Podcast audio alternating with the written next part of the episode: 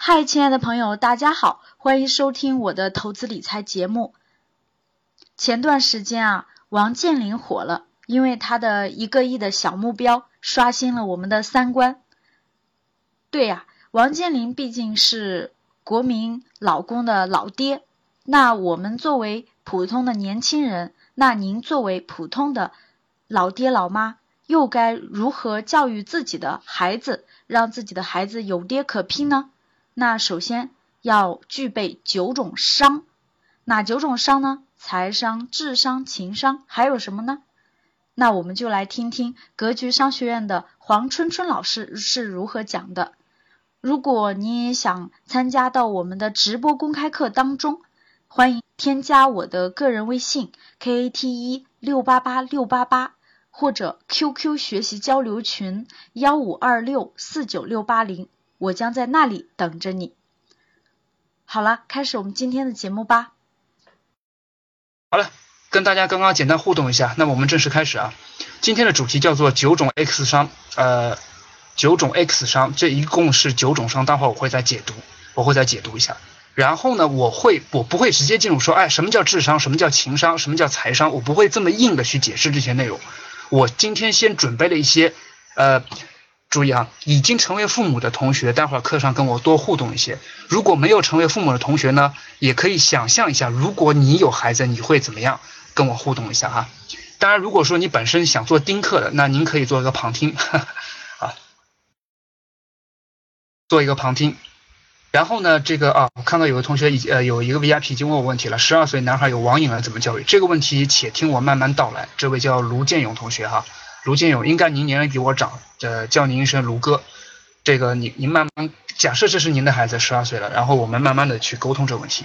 但实际上，我首先其实我先抛一个话题，一会儿我们课后这个时间我们再慢慢沟通。我先抛个话题，如果十二岁，如果十二岁的孩子有网瘾，这个问题咱不应该去教育孩子。首先，我认为一句古话叫“子不教，父之过”。我会首先来剖析我自己。我如果两岁的孩子喜欢玩手机，那他可能是对光学、对画面有影响感。但十二岁的孩子怎么怎么样？这些内容待会儿我会来剖析一下，里面也有比较典型的待会儿的一些案例。但是我案例大部分集中在小孩子身上，十二岁这么大的孩子我还没有接触过啊。我们慢慢的开始，慢慢开始。好，这是今天的内容。我会通过家庭教育的理念，然后慢慢的会讲这九种伤，其中有几种伤是我们大人大人必须有的。其中还会有几种伤是目前我们大人也没办法接受的，我们一点点就当是公开课，就当是吸取一下不同门派的一些营养，我们来互相探讨探讨，好吧，各位。好，首先我们来看看啊，我们来看看问这么一个问题，跟大家互动一下：熊孩子讨厌吗？前两天非常搞笑的是，我看了一个英文，我一下子没反应过来，我就问林芝老师，因为林芝老师我们跟他是一个办公室，坐在坐在附近哈。然后我就问他，bear child 是什么意思？bear child 是什么意思？一开始我也反应过了，哦，原来这是熊孩子的英中式英语翻译啊，熊孩子。各位有有家长的孩子，啊不有有有孩子的家长，有孩子的家长跟我互动一下，你们觉得熊孩子讨厌吗？说实话，我觉得我非常讨厌。我家孩子熊，我不讨厌；别家孩子熊，我讨厌死了。有人说可爱是吧？可爱又可惜啊，这这点说的比较。比较重可可爱又可惜，哎，这点说的很好啊。好，我们来想想看哈，我们来想稍微有几几种比较极端的例子，我们从这极端例子来引申一点。当然，大部分孩子很正常，看年龄段各位看年龄段其其实刚刚林芝老师在跟大家互动的时候，实际上我正在看一本一到两岁孩子教育的这个书。两岁教育书里面说到有些是很正常，比如说一岁左右的孩子拿到东西喜欢喜欢扔。这个是很正常，对吧？一岁，因为他开始接受触感这个东西。但各位，如果八岁孩子拿到东西就喜欢扔呢？这个，那我讲到这里面，大家能体会到说不同年龄段孩子不同的对待的标准了，是吧？所以如果说哈，所以就是这里面我们来，首先我们不是去断章取义，我们不是去吹毛求疵，我们先来讨论这么一个问题：熊孩子讨厌吗？大部分刚刚有些同学说的非常客，非常的中肯，说。可爱又可气啊！别人的讨厌，我自己的喜欢，是吧？啊，或者我我很有爱心，我我不会讨厌孩子的，都对。都对，挺好的。然后我们来看看我后面下面举的几种例子，我们来看看啊。呃，这是补充了一下刚刚几位同学的这个意见啊。答案呢基本上是肯定的，说不讨厌的，要么是活菩萨，像刚刚有几位说特别有爱心的啊，我看到了，因为我的确遇到过这种男的女男的家长或者女的家长都有，真的是非常耐心，就是一尊活菩萨，我也非常佩服。要么是自己家自己家的孩子在熊别人，尤其是这个哈，自己家的孩子熊别人，这是我们很多中国人特别喜欢的事情。这个例子放放在孩子身上可能不太明显，我们来放到成年之后，哎呀，我家养的猪终于拱。别人家的菜了，这句话，这句玩笑话，大家听到没有？我家好好种的菜，居然让别家的猪给拱了。或者很开心的是，哇塞，我家养的猪终于可以拱别人家的菜了。意思就是你家养的女儿大了之后被一些男生骗走了，或者是你家的儿子终于成家了，可以去拐卖别人家的女儿了。这话没听说过吗？这是一个笑话的意思啊，这是一个笑话，就是解释一下为什么说呃有些比较讨厌自家的，比较讨厌别人家的熊孩子，但是比较喜欢自家的孩子熊别人，这是一句笑话，各位，这只是一句笑话，实际上这真的只能当笑话听。如果这个东西真把这个东西当成价值观的话，那这对家长是有问题的，是吧？好，说实话，最近呢，因为我家孩子两岁多，然后我们小区里面有比较多的孩子啊。我呃，小区里面比较多的孩子，有些孩子比我们家小一点，有些孩子比我们家大一点，大的可能有七八岁，小的可能也就几个月，反正经常在楼下一起玩。然后呢，我就引申出这么一个小话题，引申出这么一个小话题。当然，这个话题接下来的元素和素材，我是通过网络整理的，也不可能我是我一个人完全经历的。我们来感受一下，这是我想要引出的一个主话题。各位，主话题是比熊孩子更讨厌的其实是熊家长。因为今天我我黄日春只是一个两岁孩子女儿的家长，我没有资格去评论说一个教育应该怎么去教好孩子，这个我只是说作为一个两岁孩子的爸爸跟大家分享经验。但是如何避免成为熊家长这一点，其实我是一直比较有发言权的，因为实际上我一直在比较严格的自律自己，然后也在不停的跟我的老婆去讨论如何成为一个至少是孩子的榜样，对吧？所以我们来讨论一下这个话题了。其实。比熊孩子更讨厌的就是熊家长。好，我们来看几个案例啊，几个案例有可能会觉得哎非常贴切，有可能会觉得很典型，有可能会觉得很极端。当然我们不用吹毛求疵，各位，我们就当故事案例去听听听看啊。括弧，今天我很开心的是，今天上课之前有个同学转发了我的海报，并且说我就是愿意听春歌，叫什么？不是唠，也不是侃，我就是愿意听春歌，也不是吹，我忘了一个什么词了。我很开心，我给他点了一个赞。就当我听听，就当跟我唠唠故事吧。这是非正式课的这个氛围。好了，第一个场景，第一个场景，这是某个网络作家写的。你看我的文笔没那么好，我写不出这么优美、没那么有深刻的文字。但是某一个网络作家妈妈写出了这个词，我觉得她写的非常到位。到位的词，我用红色把它标出来了。大概的情景是这样的，各位哎不用去看那个字，PPT 上字多了，感觉很不舒服啊。这个我也是没办法，没办没办法，而且呢，那个那个。这个这个呃呃时间有限，所以我就用读的方式给大家涵盖一下啊，不用去看这个字。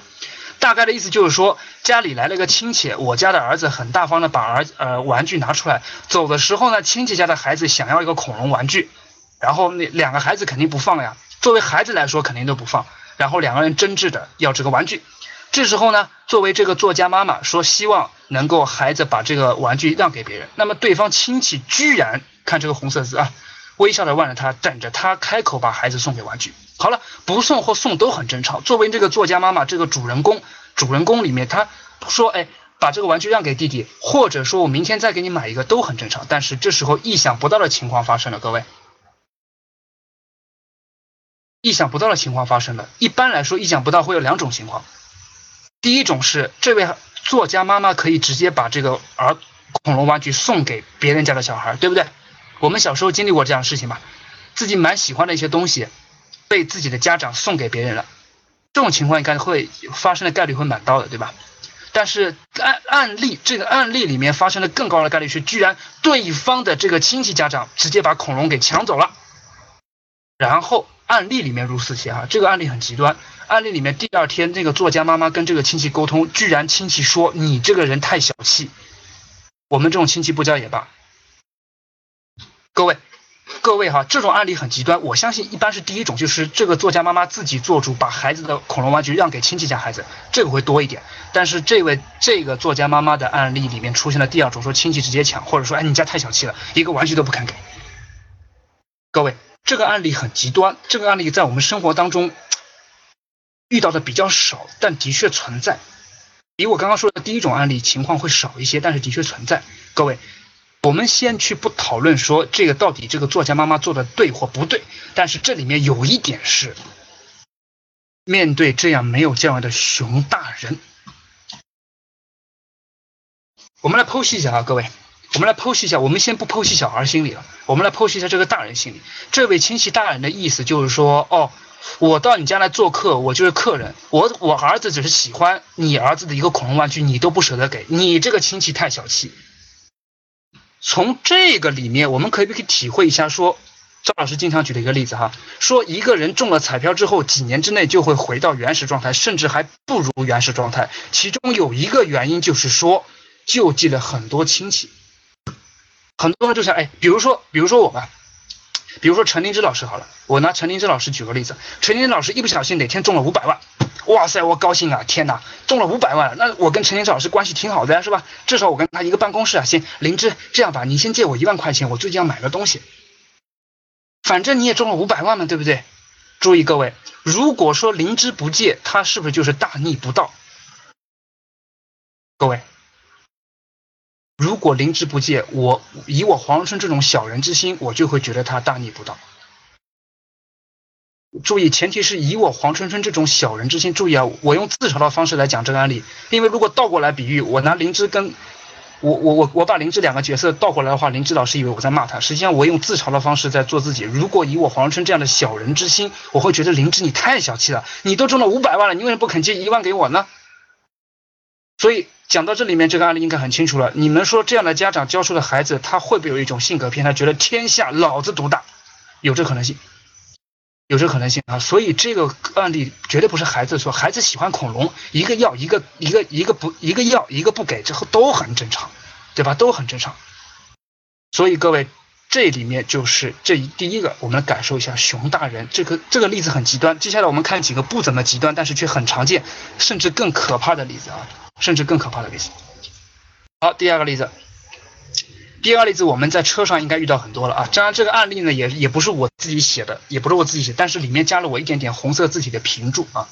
就是呢，一个朋友是在深圳工作的香港人，每次从深圳什么高铁上，然后有一次呢，从深圳回高铁上的一个路上呢，有个孩子在他拼命座位后面拼命踢啊，捶打很闹。接近四个小时的高铁旅程，他坐了三个小时，最后忍不住就说：“能不能不要再踢椅子了？”这时候，小孩的妈妈立刻回击说：“孩子没有踢。”然后朋友也忍不住嘴上犟了一句说：“怎么这么没教养？”注意，这里面话开始了。这位妈妈非常厉害的站起来为我们大陆人辩驳了。注意，这是我是故意说的反话啊。开始，那位妈妈开始回击了，说：“孩子没有踢，我们中国人就是没教养，你们香港人才是没教养。”你看。除了非常有力的辨别解诠释了母性的伟大，注意我这里面所有话打引号，各位能听出来我不同的意见了哈。除了解释母性的伟大、护犊子这种我们非常优美的中国传统之外，同时也把我们中国大陆人跟香港人的矛盾也同时提了一下。尽管我觉得这位就是这位朋友，就是作为香港人说，哎，你不要提了或者什么样，怎么这么没教养？我觉得他情有可原，他也骂了，他也说了。对吧？也说了，我不能说他完全不对，他至少说被人家骚扰三个小时，发点牢骚，然后他同时也挑起了这场骂争。但是这点仁者见仁，智者见智，总一个巴掌拍不响。我的确非常客观做这个事儿。但是回过来，那妈妈的话，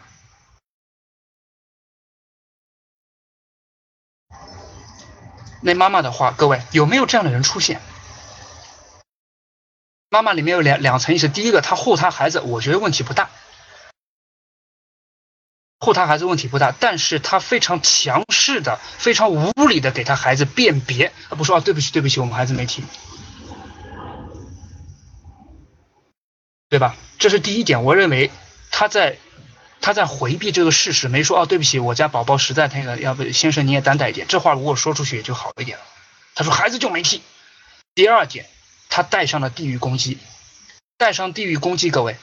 呃，我经常看腾讯新闻、网易新闻和那个、那个、那个、那个今日头条，尤其是腾讯和网易里面，一般所有新闻都会绕到地域攻击，两三个评论马上就会有，所以一般现在我养成了只看新闻主体不看评论的这个标准。各位，这个实际上是来源于说这个妈妈自己的涵养，妈妈自己的涵养，对吧？后面呢，后面呢又开始骂了几句，我就不读了哈，这个大家自己看，注意。这个点在这里面，小孩不懂事，难道大人也不懂事吗？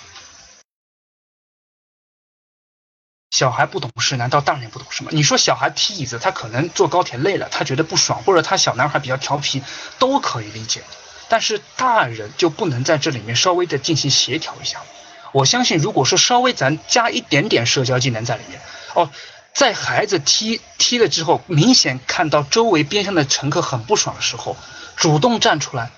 跟说跟周边的说，各位不好意思，我家孩子今天第一就在高铁上，非常不好意思给各位添麻烦了，大家忍一忍，四个小时咱就到了。好，这话一说，就算我再想发飙，我也总会碍着这个上面会好一点，对吧？是不是？所以实际上哈，所以实际上各位，这个里面。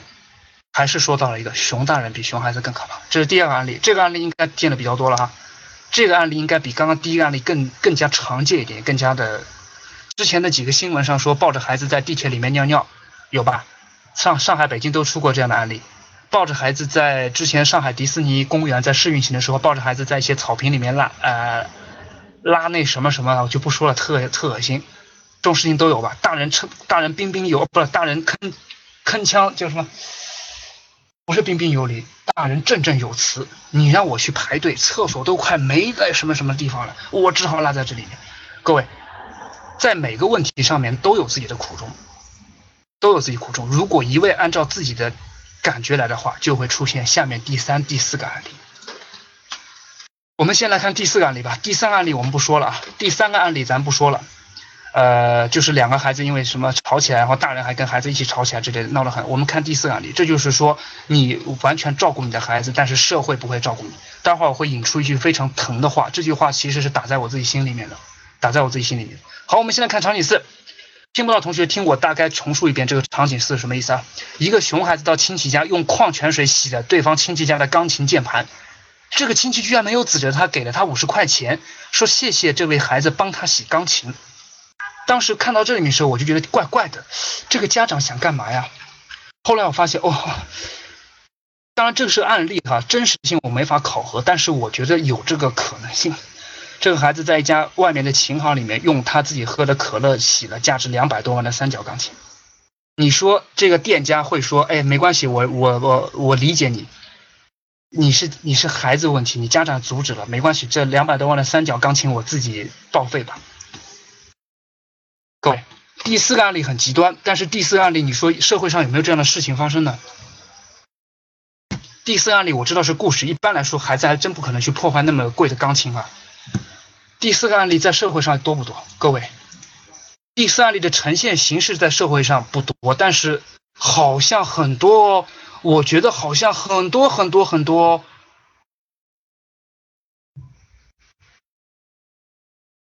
哎，你们觉得我爸是李刚这个事儿算不算第四个案例的衍生呢？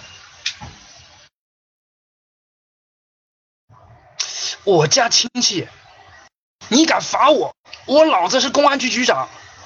各位，衍生一下，实际上这种事情很多。哎，华庭说的很好，这就是纵容带来的结果。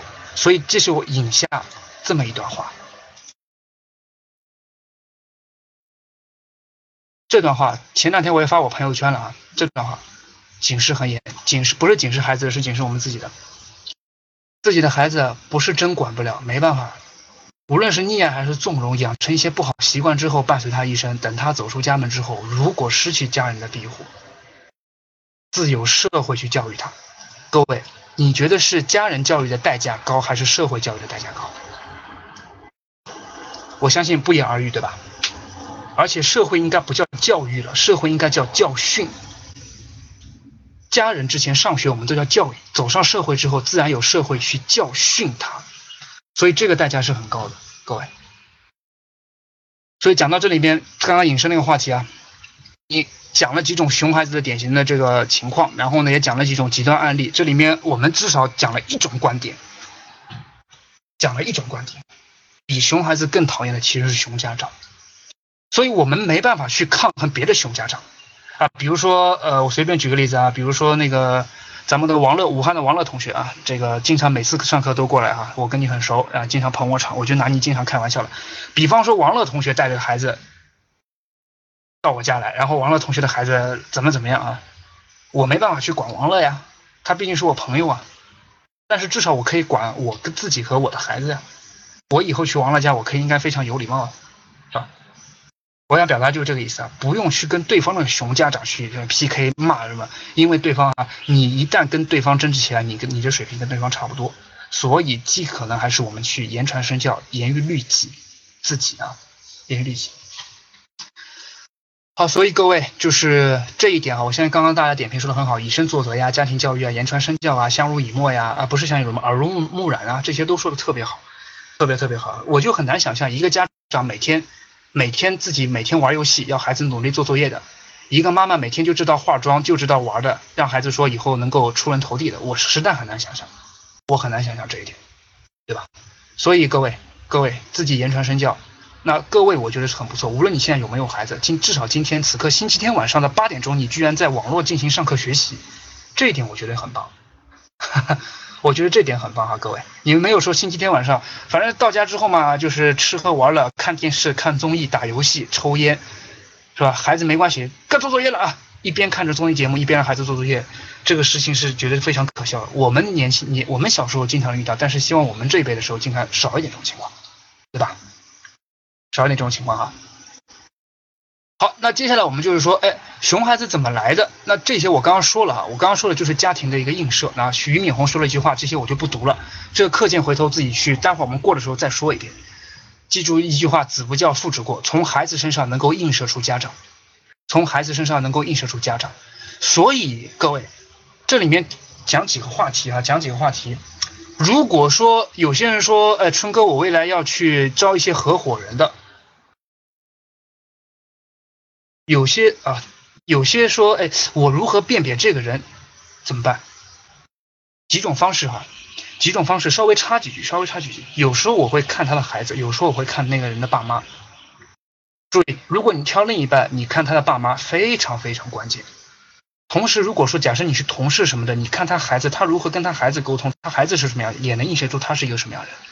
没办法说，就不是说啊。假设江建雄，我们俩要合作，我非要看你的孩子，有可能这个要求太过了。但万一如果有一天你带着孩子正好同时出现，我会观察你孩子，就表达这个一一这么一个意思啊。正好我拿江建雄同学举个例子，所以这就是互相的镜子。我很像我爸妈，我身上的优点缺点跟我爸妈一模一样，我老婆也是跟她爸爸妈妈一模一样，所以各位都是互相影响的。所以呢。呃，这个这个有以以后林芝老师有了宝宝，你们可以看一看，从宝宝映射上映射出林芝老师。好，讲到这一边，那接下来我们就去检验，我们去检验这九种伤啊。我们主接下来的四十分钟左右时间，我们就去讲这种九种伤。儿童教育方法论这个话题，未来应该会长久的存在格局的课程当中，但是不会作为正式课，因为我们格局只是说经验分享，正式课我没有这个资格去讲儿童教育，因为我我跟赵老师都不是。都不是这种儿童教育方面特别厉害的专家，只能说我们是一个过来人而已。所以，我们作为一个经验分享课，那么这个主题叫做“成为国民模范好爸妈，让你的孩子有爹可拼”。注意，你不要拿你的孩子去跟别人家的孩子去比较，但是各位，我们严于律己，拿自己去跟别人家的爸妈做比较。